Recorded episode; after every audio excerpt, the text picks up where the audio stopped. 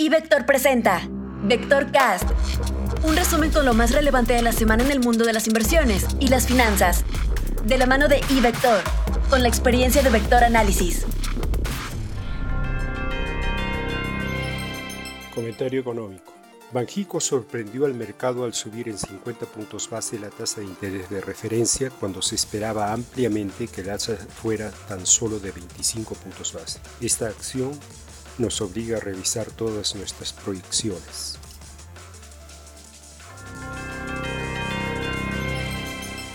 Comentario internacional. Esta semana se publicará la inflación en Estados Unidos.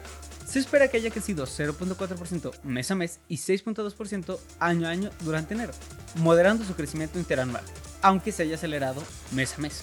Pondremos especial atención a la inflación en servicios, excluyendo vivienda, a la que varios miembros del FOMC se han referido últimamente. Durante la semana que termina, varios miembros de la Fed mencionaron que este rubro del IPC, que se relaciona especialmente con salarios, no ha mostrado el proceso desinflacionario que ya ha empezado en la inflación general.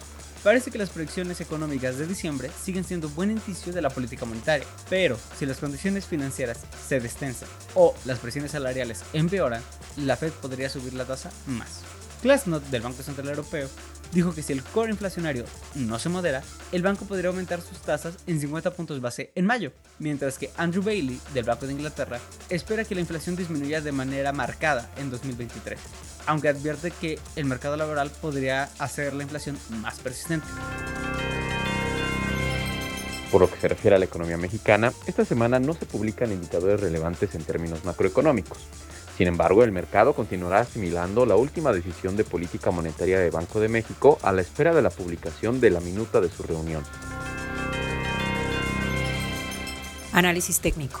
La percepción de que la política monetaria en Estados Unidos todavía puede endurecerse en los siguientes meses ha provocado un alza en las tasas de mercado importante. Técnicamente ya se veía factible desde hace unas semanas que las tasas hubieran encontrado un piso y pudieran presentar un repunte. Por ahora, este escenario se ha confirmado y todavía, de acuerdo con los indicadores técnicos, hay potencial de alza. De la misma manera, las divisas han perdido terreno frente al dólar y también, de acuerdo con las condiciones de los indicadores que aún están lejos de los niveles de sobreventa, hay posibilidad de que la depreciación continúe por algunos días.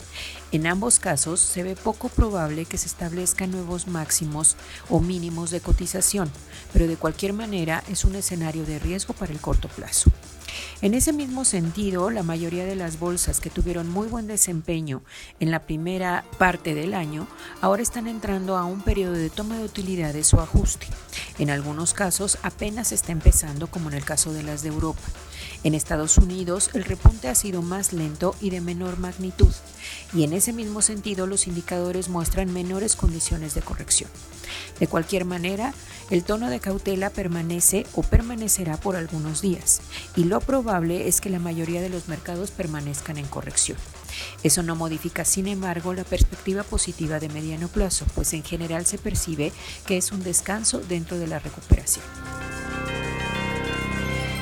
En cuanto a renta variable, en Estados Unidos han presentado su información financiera del cuarto trimestre 345 empresas que forman parte del Standard Poor's 500.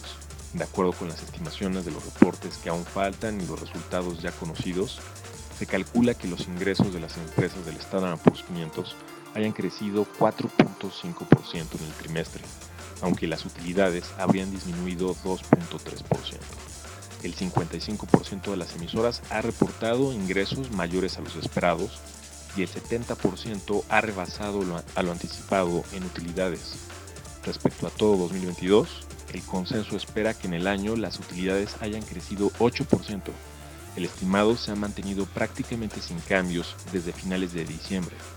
En contraste, para 2023 el consenso de analistas proyecta actualmente una caída de 1.6% en las utilidades, desde el cierre de 2022, las expectativas se han ajustado a la baja en 3.1%.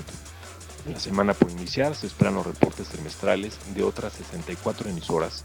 Sobresalen los nombres de Coca-Cola y de Cisco.